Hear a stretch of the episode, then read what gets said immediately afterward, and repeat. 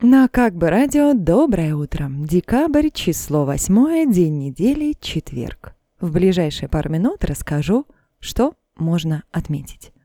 Возьмем День художника. Если в вашем окружении есть люди, которые рисуют, или вы сами иногда пишете картины или хотите написать историю вашей жизни, то это ваш день. Празднуйте, творите и радуйтесь.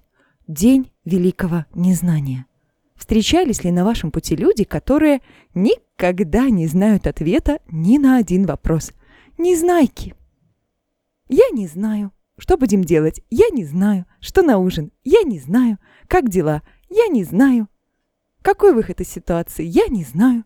Вот как раз-таки сегодня день великого незнания. И если вдруг вы совершенно не знаете, что ответить на любой вопрос – можно просто сказать «я не знаю».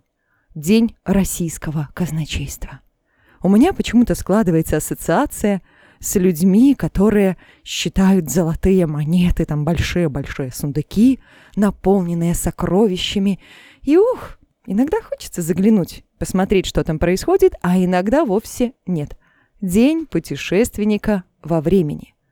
Мои хорошие, у меня к вам вопрос – если бы у вас была волшебная кнопка, на которую можно нажать и отправиться в любой год, куда бы вы отправились? Задумайтесь и напишите. День орнаментальной музыки.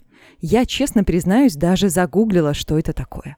В общем, когда есть мелодия, и она украшена какими-то завитками, дополнительными нотками, которые вовсе там не обязательны, но они ее украшают. А в Америке отмечается День сала. Очень странно, что в Америке отмечается День сала, вам не кажется? Доброе утро, как бы радио, как бы чатик, как бы праздники, как бы Марина, как бы Воробьева. Всем хорошего дня, пока-пока.